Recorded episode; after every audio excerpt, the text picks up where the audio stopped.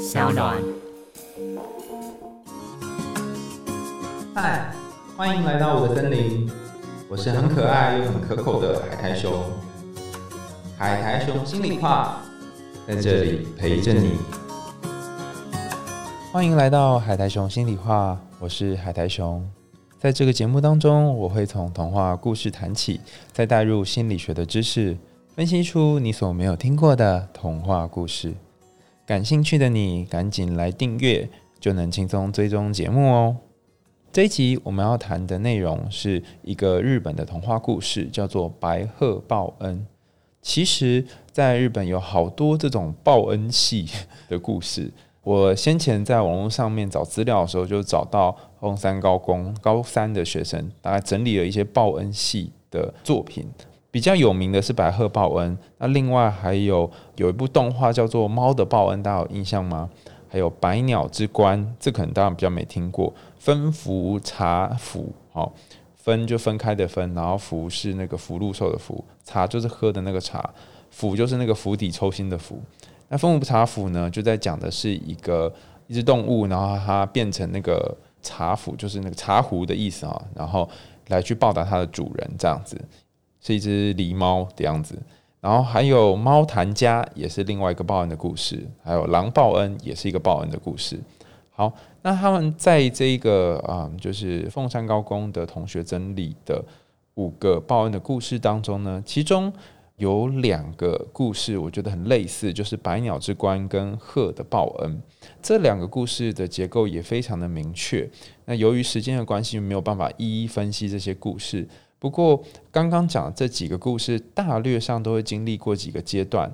第一个阶段呢，就是它的主角通常会是个动物，不论它的主角是狼啊、猫啊、狸猫啊，还是鸟啊，还是鹤啊，哈，它通通都是一种动物。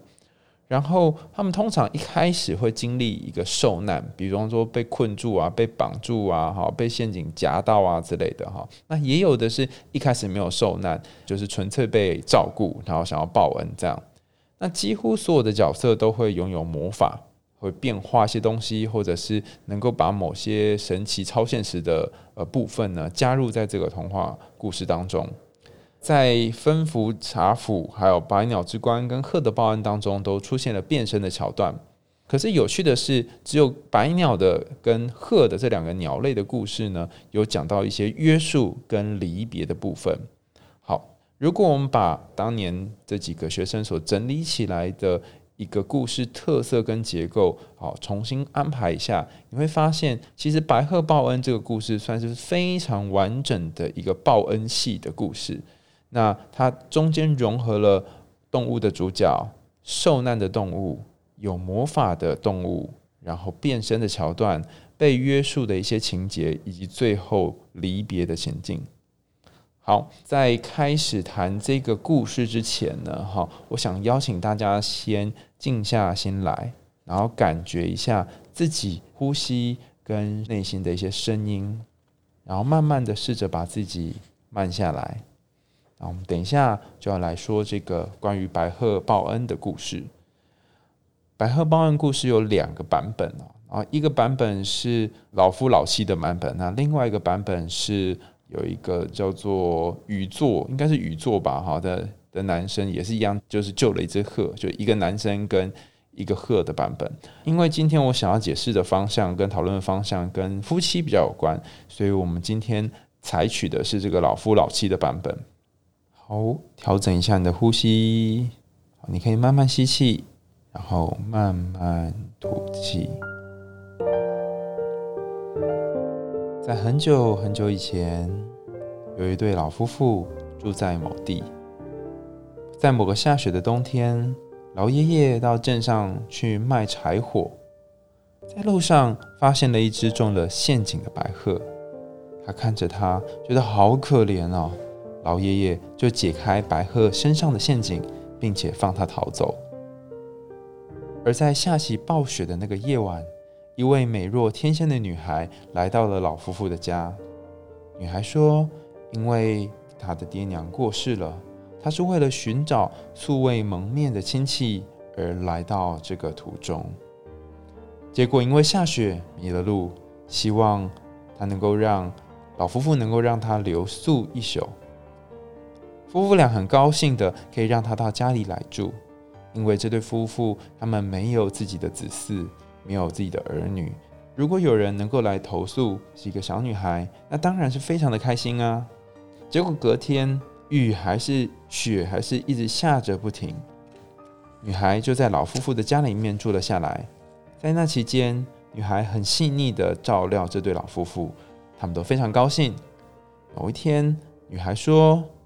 与其要去找素未谋面的亲戚，不如让我来当你们的女儿吧。老夫妇很高兴的就答应了。因为孝顺而帮助老夫妇的女孩，某日女孩因为想要买线来织布，就拜托老爷爷买线过来。而且女孩还告诉老夫妇，在我织布的时候，绝对不可以偷看哦。因此，就待在这个房间里面织布，并且花了三天三夜不眠不休的时间，终于织完一匹布。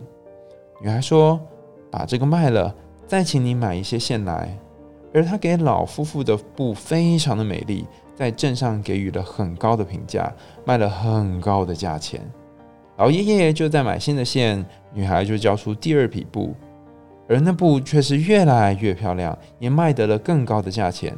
从此之后，老夫妇的生活就变得更富有了。可是，当女孩为了织出第三匹布，再次待在房间里时，原本为了忍耐而遵守约定的老夫妇就开始在想：哎，女孩是怎么样织出这么美丽的布呢？于是，老奶奶忍不住好奇心，就打开了房门，向内一看，原来她和老爷爷看到原本应该是女孩的地方，居然是一只白鹤。而白鹤拔了自己身上的羽毛和线来一起织，织出来的布是如此的灿烂夺目。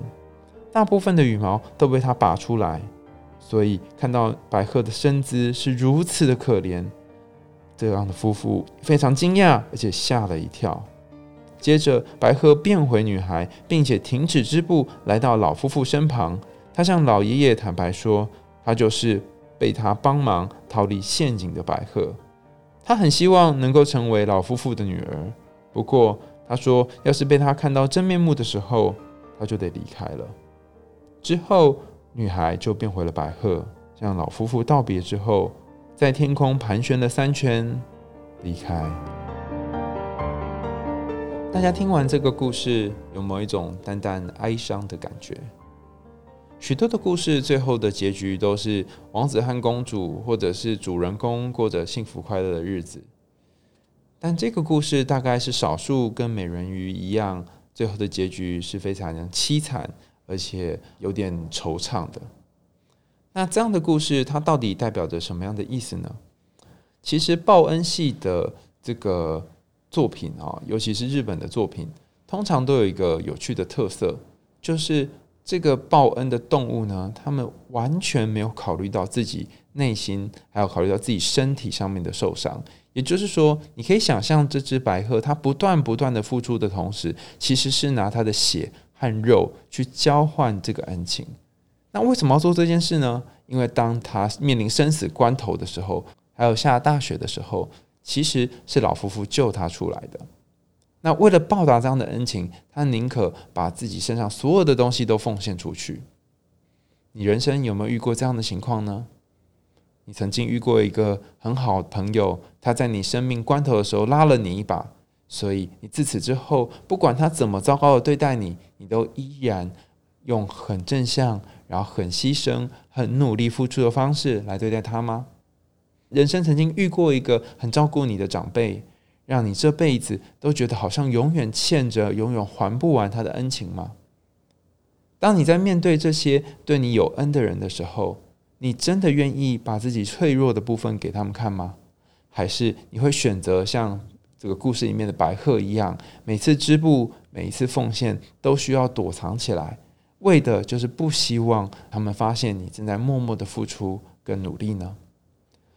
我想到我有一个朋友哈。他呃，因为一些因缘际会的情况下，认识了一对夫妇。那这对夫妇呢，是当地有名的望族。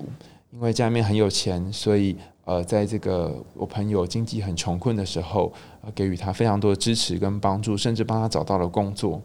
我这个朋友他小时候真的是命运多舛，除了父亲不在之外，母亲呃也是经常用非常情绪化的方式来对待他，让他过得相当的辛苦。那他也有许多的心理上面的症状。